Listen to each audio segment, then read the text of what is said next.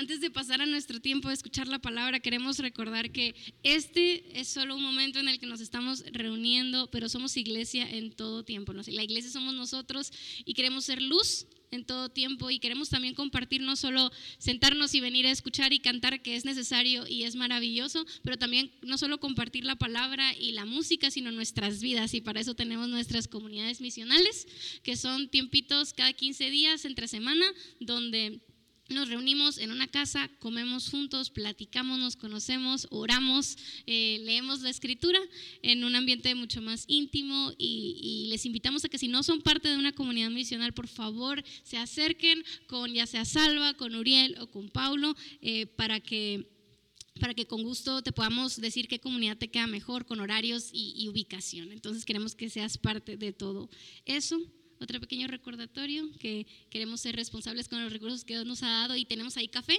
que con toda confianza pueden pasar a tomar, pero si ustedes traen su termo, eh, también sería genial poder utilizarlo. No los vamos a ver feo porque estén llenando su propio termo de café, al contrario, los animamos a que traigan su termo para no tener que usar tanto, tanto plástico.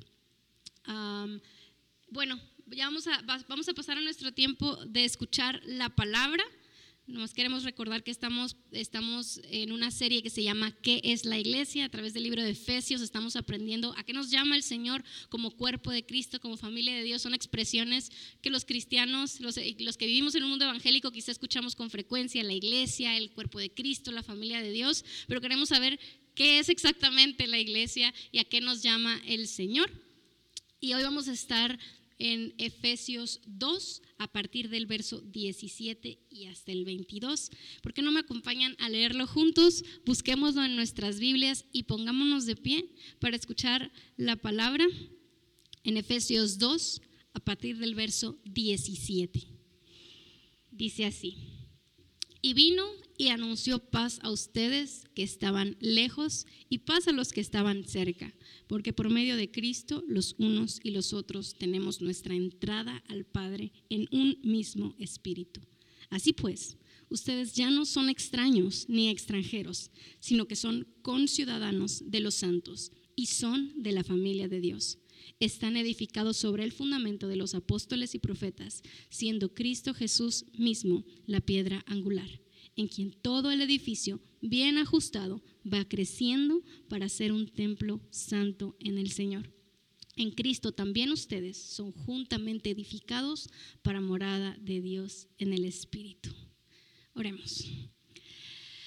Señor, qué maravilla has hecho para con nosotros que no solo nos has salvado, sino que nos has hecho iglesia, nos has hecho familia, nos has hecho miembros de tu cuerpo. Queremos regocijarnos en esta verdad, queremos maravillarnos de tu evangelio, de tu salvación y queremos anunciar al mundo lo que has hecho. Te pedimos en esta mañana que bendigas a Salva, llene sus labios de la verdad de la palabra y que quites todo lo que estorba para que él pueda comunicar con fidelidad tu evangelio.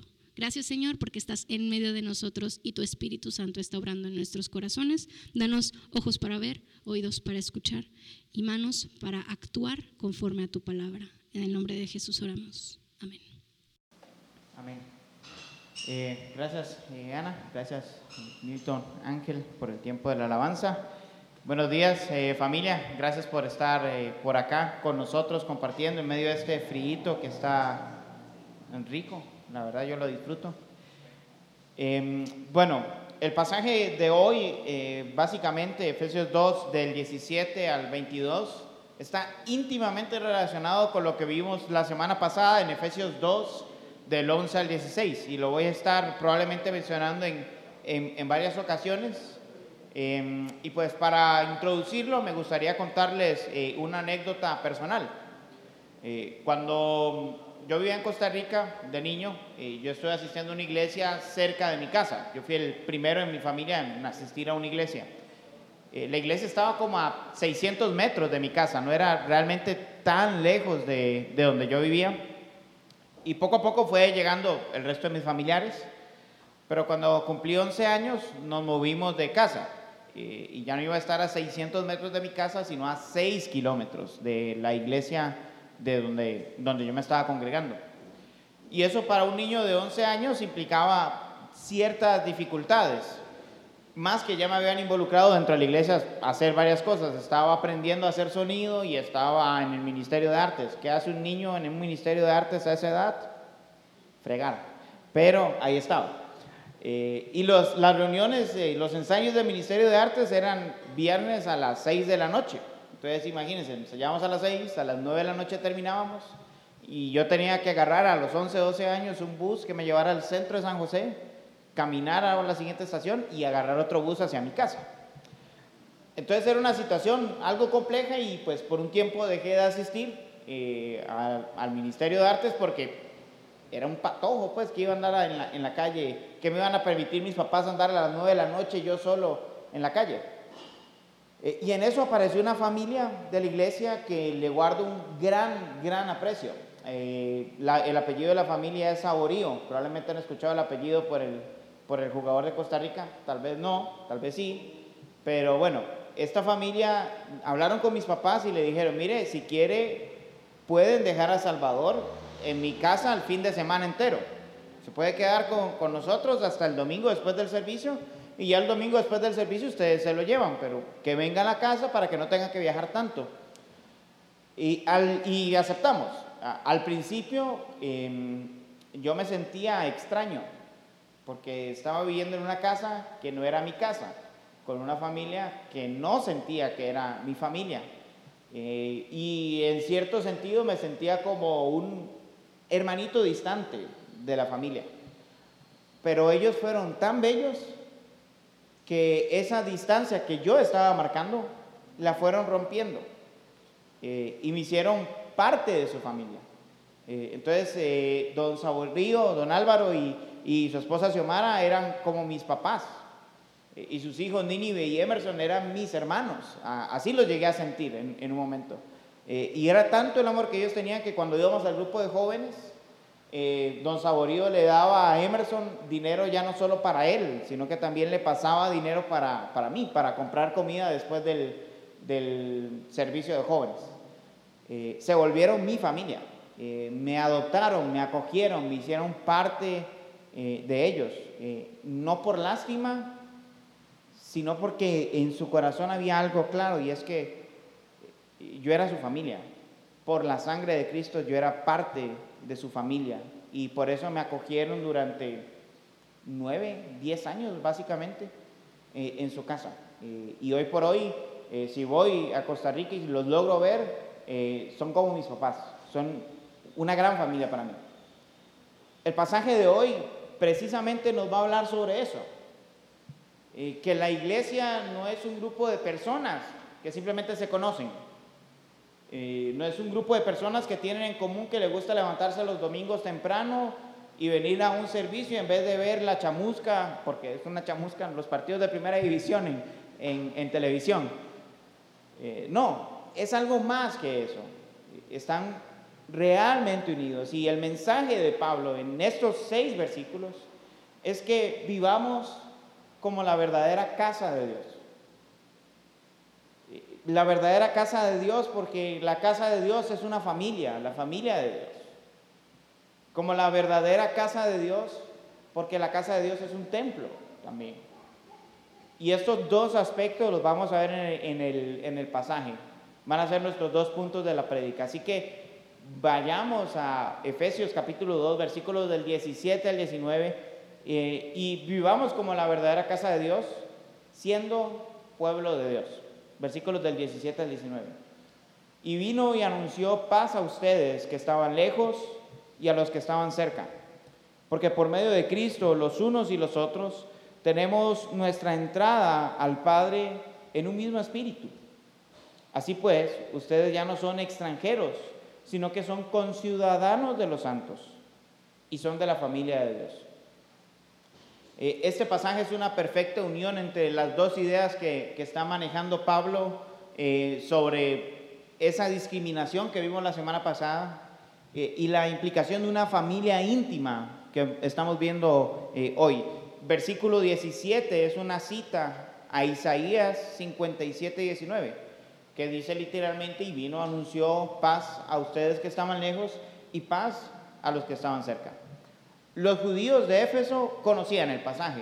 Isaías es probablemente el profeta que más leían los judíos y que más conocían. Eh, pero hay algo interesante con Isaías 57. Cuando Isaías 57 habla de los que estaban lejos, no estaba hablando de los gentiles, en otras palabras, de los que no son judíos, sino que estaba hablando de los israelitas que vivían fuera de Israel, que, vivían fuera de Jerusalén, que por la, eh, por la conquista de Babilonia eh, habían ido al exilio y estaban lejos. Y el pasaje decía que Dios les estaba diciendo que Él los iba a traer de nuevo a Jerusalén. Entonces probablemente un judío hubiera dicho, no, Pablo, eh, estás mal, estás equivocado. Ese pasaje no habla sobre gentiles y judíos. Ese pasaje habla sobre judíos. Pero para poder entender el contexto de ese pasaje y ver que sí habla a los extranjeros, tenemos que ir un capítulo atrás, a Isaías 56. Vean lo que dice los versículos 7 al 9 de Isaías 56.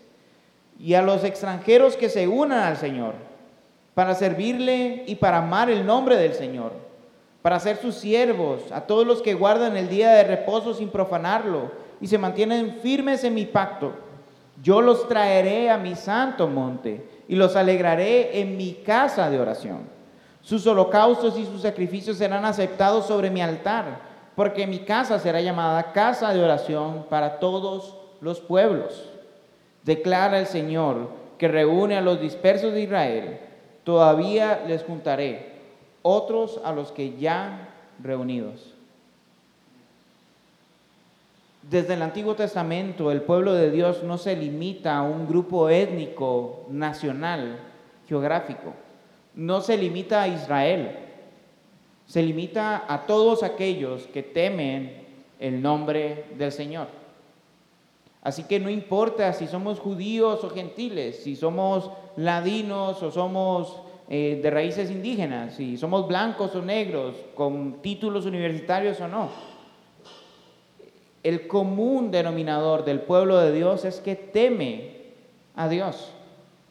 Y ya hemos visto en Efesios, en el capítulo 1, que Dios de antemano predestinó para salvar, que Cristo Jesús murió en la cruz para salvar y que el Espíritu Santo sella para producir santidad y seguridad de la salvación.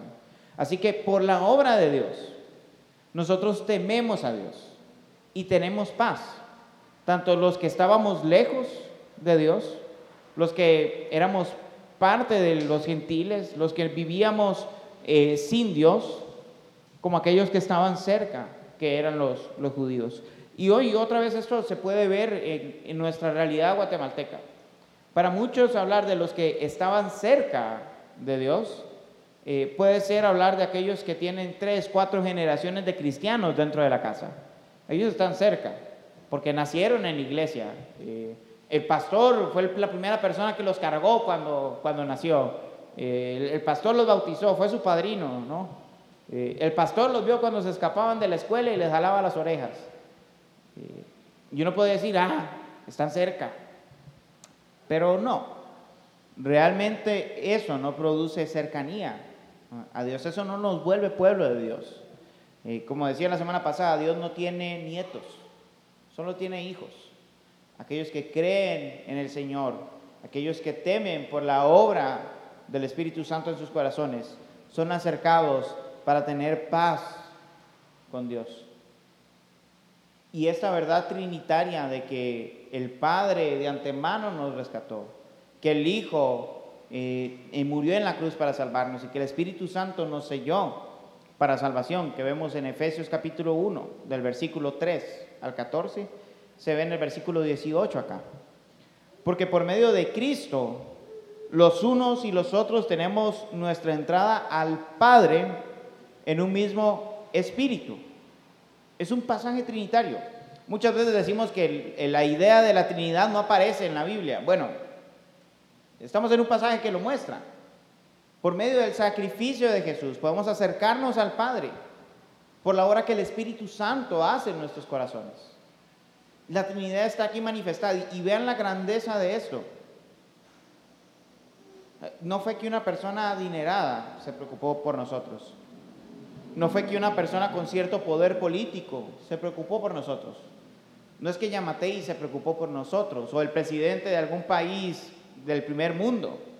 No, no es que los ángeles o los serafines o los querubines se hayan preocupado por nosotros. No es ni siquiera que una de las tres personas de la Trinidad se preocupó por nosotros. Dios entero, la Trinidad, las tres personas se preocuparon por nosotros y nos dieron vida, nos dieron paz por medio de la obra de Jesús en nosotros.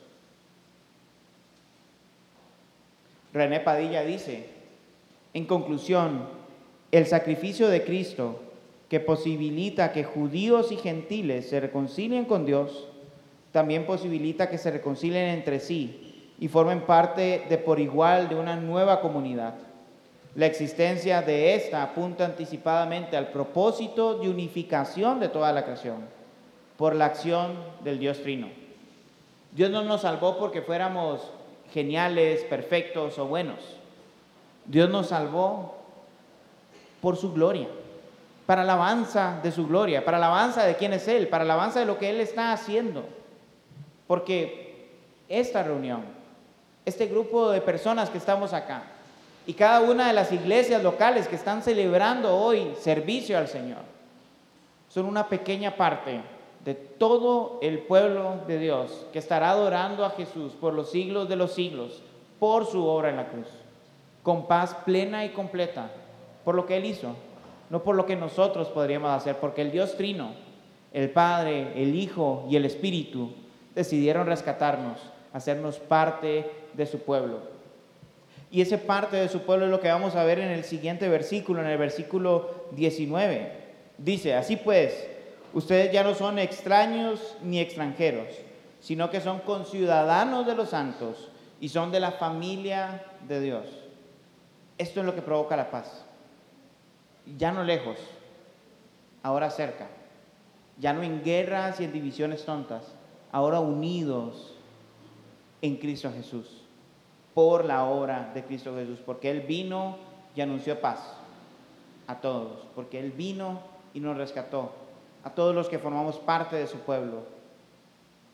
Romanos 5, el 1 al 2 dice, por tanto, habiendo sido justificados por la fe, tenemos paz para con Dios por medio de nuestro Señor Jesucristo, por medio de quien hemos obtenido entrada por la fe a esta gracia en la cual estamos firmes y nos gloriamos en la esperanza de la gloria de Dios.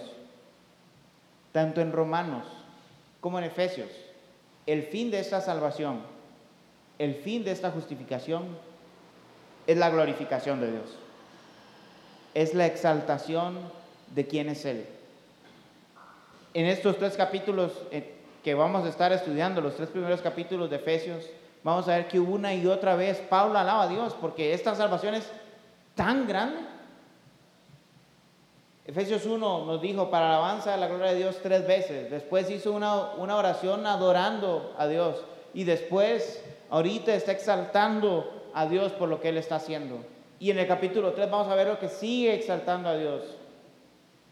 Porque la salvación es grande. Porque es algo que no hemos ganado, es algo que no hemos buscado, es algo que no merecíamos y que sin embargo tenemos.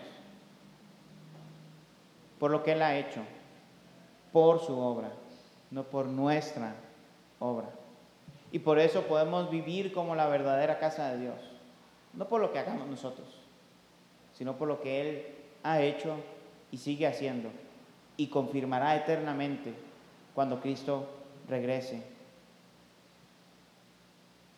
Ahora nuestras vidas pueden adorar a ese Dios que nos da paz, viviendo en paz los unos con los otros, amándonos los unos a los otros, sirviéndonos los unos a los otros, sacrificándonos los unos por los otros, perdonándonos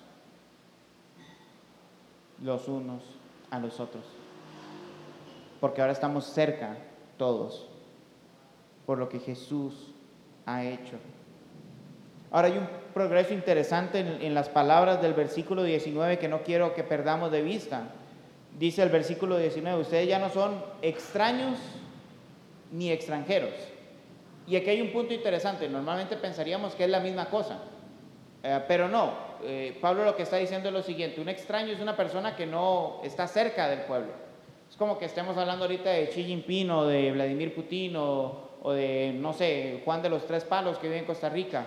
Son personas extrañas a nosotros porque no viven entre nosotros. No, no solo no tienen derechos en este grupo de personas, en este país, sino que no tienen nada que ver con este país. Eso implica ser extraño. Pero ser extranjero es otra categoría. Eh, la mitad de los que estamos aquí probablemente somos extranjeros. Eh, y, ser extranjero implica ciertas cosas que, que no son muy agradables. Eh, por ejemplo, tener que ir una vez al año a migraciones, por lo menos, y pasar un día entero haciendo trámites. los que somos extranjeros, pues tenemos que pagar año tras año un monto para poder permanecer en Guatemala. Ah, y, esa permanencia no es eh, permanente, incluso la residencia permanente dura cinco años, no, es permanente, pues. Em, vivimos ciertas implicaciones que no, que no vive el guatemalteco. Otro ejemplo, cuando llegan elecciones, el guatemalteco elige, ¿no? ¿Quiénes van a estar en el Congreso? ¿Quiénes están en el presidente? Y las decisiones que ellos tomen, buenas o malas, al final es culpa del guatemalteco que votó. Nosotros no tenemos nada que ver con las elecciones, pero las decisiones de Yamatei y del Congreso nos afectan directamente. E, eso tiene que ver el extranjero. Podríamos decir que los extranjeros en todo país, porque este es el ejemplo de Guatemala, pero en todo país aplica, somos ciudadanos de segunda categoría, eh, personas que tienen que hacer ciertas cosas diferentes al nativo, eh, porque no somos ciudadanos de, primera eh, categoría. Eh, y si recordamos la división de la que hablamos la semana pasada, que los judíos en el versículo 11 decían, ustedes que son llamados sin circuncisión por la circuncisión, podríamos ver lo que hacía el pueblo judío. Ellos hacían del gentil un miembro del pueblo de Dios de segunda categoría. Alguien que no tenía los mismos derechos, el mismo conocimiento, eh, que no tenía la misma voz y autoridad que tendría un judío. Y, eso sucede todavía hoy en nuestras iglesias. Eh, cuando nos movemos de, de una iglesia a otra y es una denominación diferente, los miembros de esa iglesia nos pueden ver de menos. Nosotros podríamos caer en esa tentación por, por tener una doctrina reformada, entonces eh, pensar que el hermano pentecostal o el hermano arminiano es de una segunda categoría porque no tiene mi doctrina. Eso es un error garrafal, porque la doctrina no nos da una posición superior a los demás. O hacemos cristianos de primera y segunda categoría al decir, yo tengo 25 años en el Evangelio. ¿Qué me va a decir usted que tiene dos años en el Evangelio? O cuando pensamos en los títulos, ah, es que ese hermano sí estudió en un seminario, tiene cierto conocimiento, ah, él está más cerca de Dios. O cuando le decimos a los pastores, pastor, ore por mí porque usted está más cerca de Dios y Dios probablemente le va a responder. Eso es crear categorías de cristianos. Y el pasaje no hace eso. Vean lo que dice después de extranjeros. Ustedes son conciudadanos de los santos están al lado de cada uno de los santos, pertenecen mutuamente al grupo de los santos. No hay categoría de supercristiano, cristiano, cristianito, hermano en rebeldía. No, eso no existe. Todos somos parte del pueblo de Dios. Estamos en la misma categoría, personas redimidas por la sangre de Cristo Jesús. Ya no somos extraños no somos extranjeros, somos conciudadanos de los santos y aún más, somos familia de Dios. Y aquí hay algo importante. Y quiero volver al ejemplo de don Álvaro y de doña Xiomara.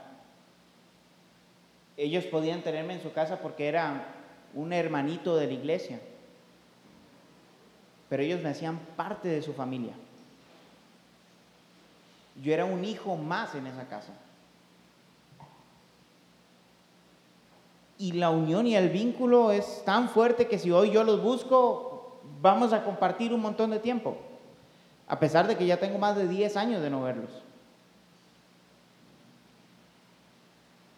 No es lo mismo ser chapines que ser miembros de la misma familia.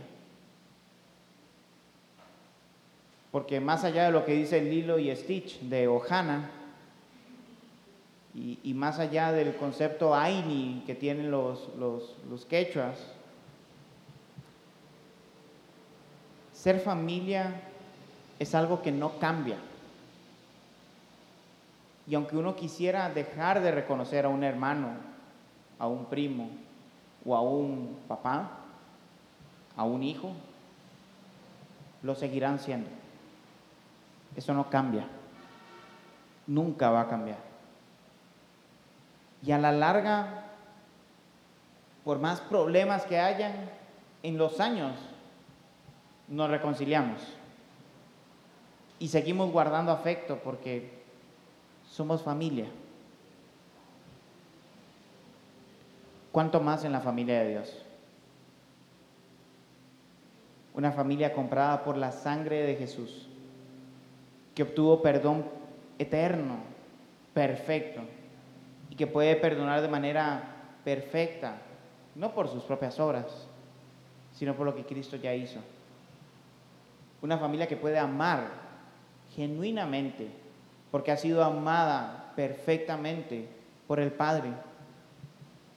Una familia que puede perseverar en santidad, en crecimiento de su relación con Dios, por lo que Dios ha hecho, por su obra, no por la nuestra ya no extraños, ya no extranjeros, no solo ciudadanos, familia,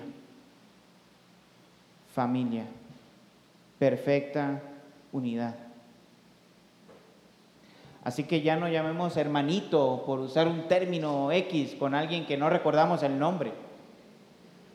Yo no sé si a ustedes les pasa, pero a mí me pasa. Yo no recuerdo el nombre de alguien y es cristiano. Hermano, ¿cómo está? para quitarme el tiro de la pena de haber olvidado el nombre, ¿no? Tiene un significado tan profundo y tan rico el recordar que esa persona fue comprada con la sangre de Cristo Jesús en la cruz. Que esa persona tiene vida eterna, como yo la poseo por la gracia de Dios. Que esa persona que se me olvidó el nombre, pues en algún momento de la eternidad me lo aprenderé y lo recordaré por siempre y para siempre. Familia de Dios, unidos porque Él vino e hizo la paz con los que estaban lejos y los que estaban cerca. Vivamos como la verdadera casa de Dios, porque somos familia de Dios, porque Dios nos ha hecho parte de su familia a través de Cristo Jesús. No nos dividamos por por babosadas, porque al final son meras babosadas. Hay gente que se, que se divide por, porque si Cristo va a venir antes o después, o que no sé qué, no sé cuánto. Va a venir. Y no es que la doctrina no importe, sí importa, pero no tanto como el preservar la unidad en la iglesia. Vea lo que dice Klein Snodgrass en su comentario a Efesios. El privilegio nos lleva a la unidad, no a la división el privilegio de ser salvos por Dios nos lleva a la unidad, no a la división. Dejemos de dividirnos por cualquier tontera. Vivamos en la unidad que Cristo Jesús compró en la cruz, por la cual Él murió en la cruz, la cual nos permite estar cerca de Dios. Vivamos como la verdadera casa de Dios, como la familia de Dios. Pero como les decía, la otra connotación de vivir como la verdadera casa de Dios es que la casa de Dios es un templo. Y es lo que va a hablar los versículos del 20 al 22. Vivamos como la verdadera casa de Dios siendo templo de Dios. Veamos los versículos 20 al 22. Están edificados sobre el fundamento de los apóstoles y profetas, siendo Jesús mismo la piedra angular, en quien todo el edificio, bien ajustado, va creciendo para ser un templo santo en el Señor. En Cristo también ustedes son juntamente edificados para morada de Dios en el Espíritu. Aquí Pablo nos presenta una nueva imagen. un edificio. Y hay algo hermoso con la idea de que sea un edificio. Si, un edificio está dividido, no es edificio. No existe. Tiene que estar unido.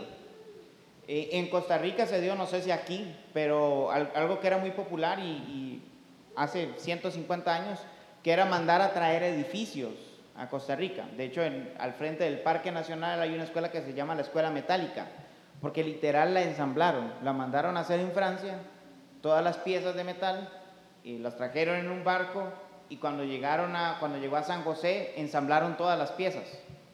Antes de estar ensambladas todas esas piezas, eso no era un edificio. Era un montón de placas, un montón de tornillos, un montón de pernos, pero no un edificio. Un edificio siempre está unido, no se puede separar, no se puede dividir. Si está dividido, no es un edificio. Y aquí la palabra nos dice que Dios nos está haciendo un edificio, que estamos edificados, estamos bien ajustados, estamos unidos. ¿Y sobre qué estamos unidos?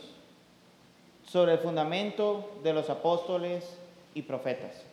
Y aquí hay toda una discusión teológica que yo creo que no vamos a poder atender sobre si se refiere a profetas al, Antiguo Testamento, si se refiere a profetas a las personas que ejercían profetismo dentro de la iglesia, hay opiniones divididas.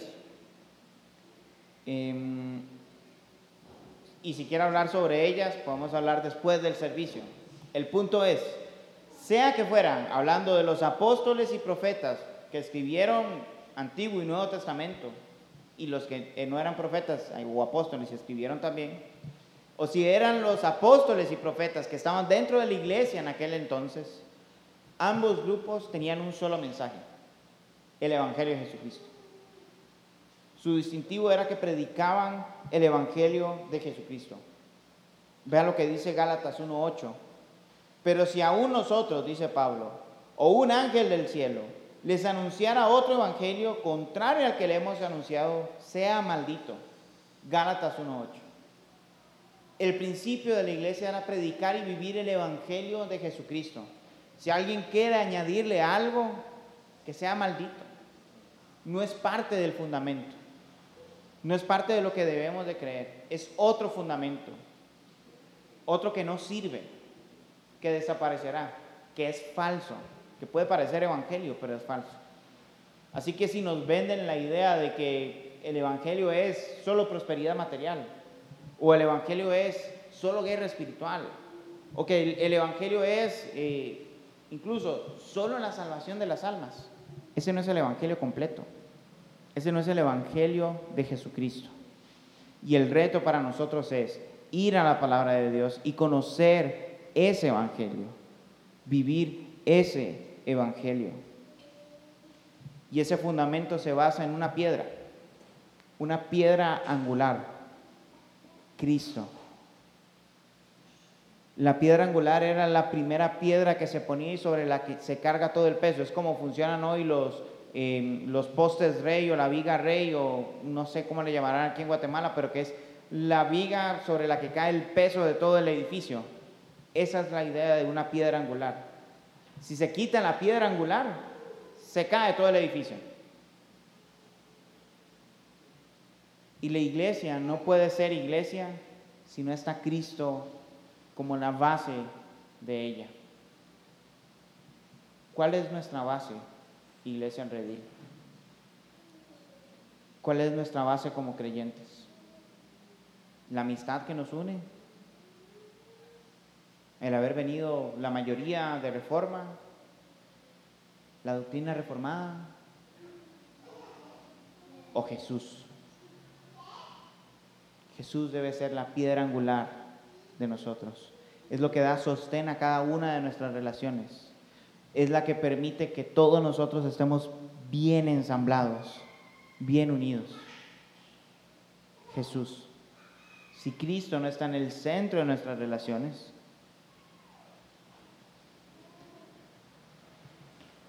Esto es como el edificio metálico en el crucero cuando, venía, cuando iba para Costa Rica.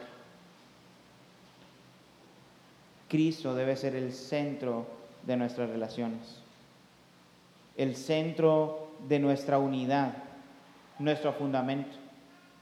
La razón por la cual aquí podemos tener personas desde los tres años hasta los 60 y estar juntos y unidos, no es porque le vayamos a los cremas o le vayamos a los rojos, no, es Cristo Jesús.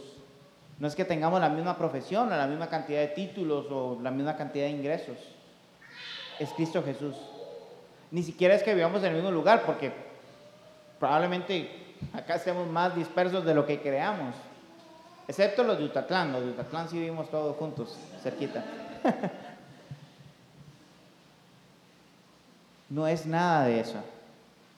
Es Cristo Jesús lo que mantiene la unidad de la iglesia. Porque las luchas de don Roberto y mis luchas, aunque sean diferentes, tienen su solución en Cristo Jesús. Porque las dudas que pueda tener Guti o que pueda tener Gaby, su solución está en Cristo Jesús. Porque la esperanza que une a Silvia con Kaylee es Cristo Jesús. Es Jesús el centro de su iglesia. ¿Qué es la iglesia?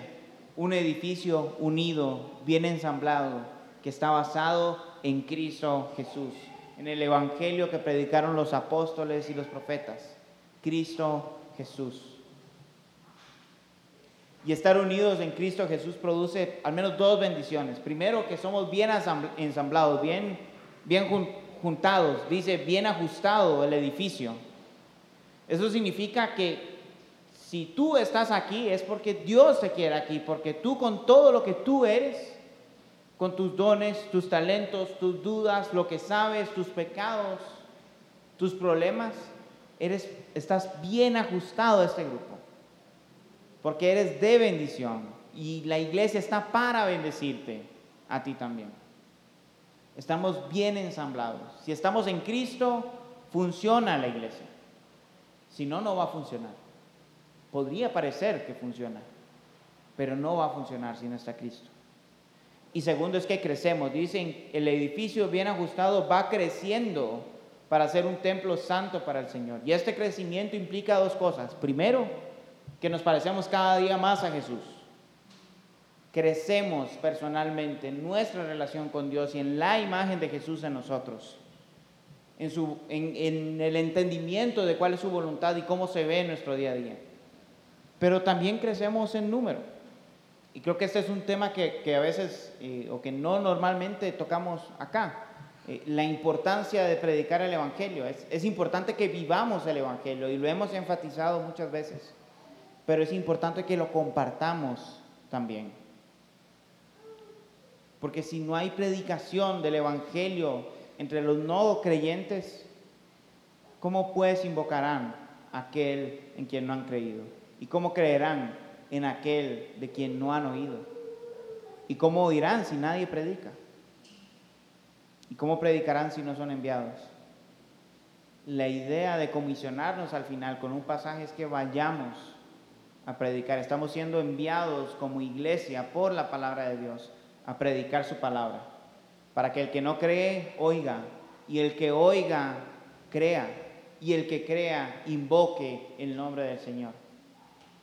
Ser iglesia y estar unidos bajo el fundamento que es Cristo implica que vamos a crecer también como iglesia, sea que las personas vengan al redil o vayan a otro lugar, no importa, lo que importa es que la gente escuche el Evangelio y nuevas personas vengan a los pies de Cristo, porque Dios los predestinó de antemano, porque Dios, Jesús murió en la cruz y porque van a ser sellados para preservación de su salvación. Y cuando así crece la iglesia, se vuelve, según el versículo 21, un templo santo en el Señor. Y aquí hay otra opinión que divide a teólogos, pero no voy a entrar mucho en detalles por qué lo divide, simplemente voy a dar mi postura. La palabra que utiliza Pablo en griego es la palabra que se utiliza en el Antiguo Testamento traducido al griego para hablar del lugar santísimo. Ese es el, lugar donde estaba el arca del pacto y donde estaba la presencia de Dios. Donde el sacerdote solo podía entrar una vez al año. Y cuando entraba, entraba con una, con una pita, con campanitas, porque si dejaba de sonar las campanitas significaba que Dios mató a esa persona, a ese sacerdote, porque no era santo. Porque había pecado. Porque estaba con pecado. Y delante de su santidad no puede haber alguien con pecado. Y Pablo está diciendo que pasamos de tener una sola persona que una vez al año, con temor, podía acceder a Dios, a que Dios esté en medio de nosotros. Qué privilegio que Dios esté en medio de nuestras relaciones. Que Él vino a hacer paz.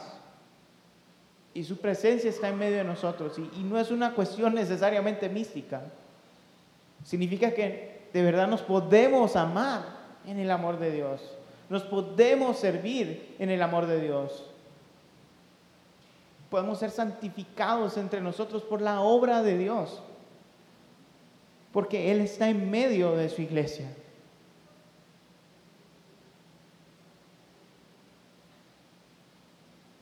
Y por su santidad no puede haber pecado entre nosotros. Y esto es lo maravilloso, aunque fallamos y pecamos, Cristo Jesús ya borró esos pecados.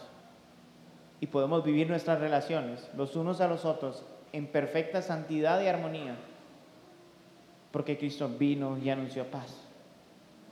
Vivamos como la verdadera casa de Dios, unidos, porque su presencia está entre nosotros, porque Él está entre nosotros. Klein Snodgrass dice, también la iglesia disfruta de privilegios, pero no sabe asimilarlos con más aciertos que Israel. Los conflictos entre las diferentes denominaciones, dentro de ellas, y entre cristianos y no cristianos son muy comunes más de lo que deberían de serlo. Y debemos arrepentirnos si estamos promoviendo divisiones entre el pueblo de Dios. Porque es el templo de Dios. Porque Dios mora entre nosotros y en nosotros. Porque somos una familia. Y cuando lastimamos a otro es como si estuviéramos, es más grave de que si estuviéramos lastimando a nuestro hermano, a nuestra mamá o a nuestro papá.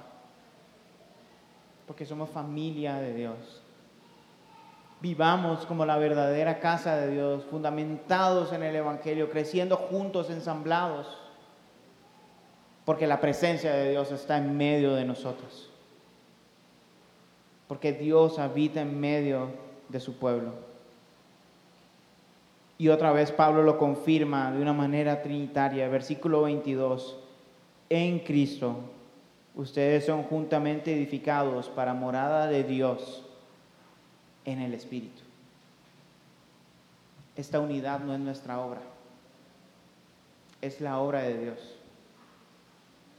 Y lo que nosotros podemos hacer es atentar contra la obra de Dios, generando divisiones, despreciando, pensando que hay cristianos de segunda categoría, de tercera, de cuarta.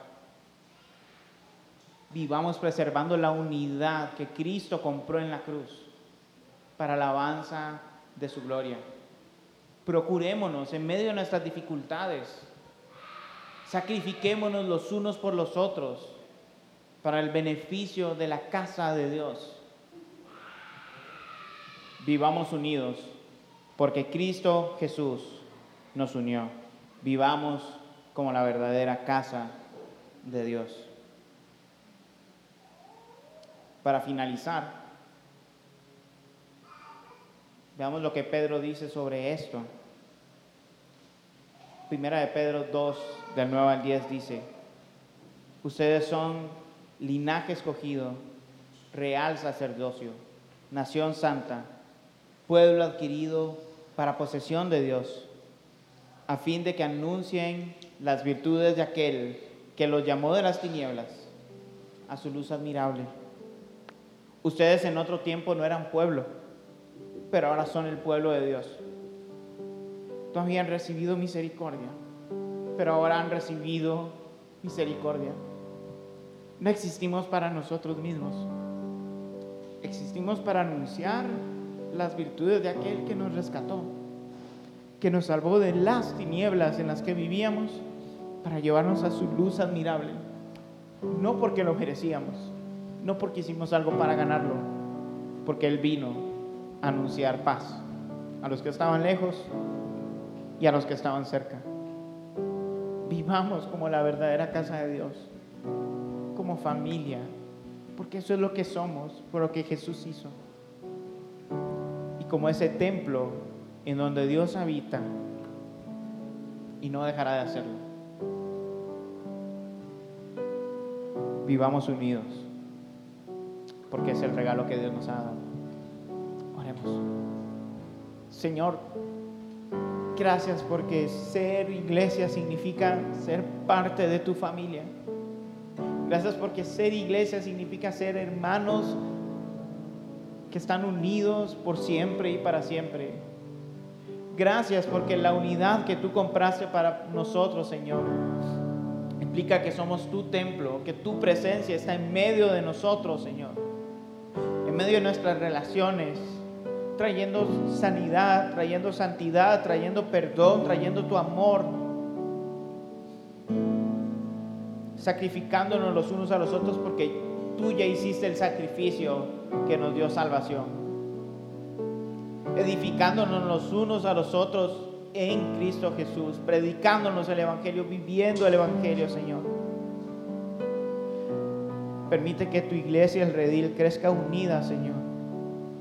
Y juntos, bien ensamblados, crezcamos como templo para ti, Señor.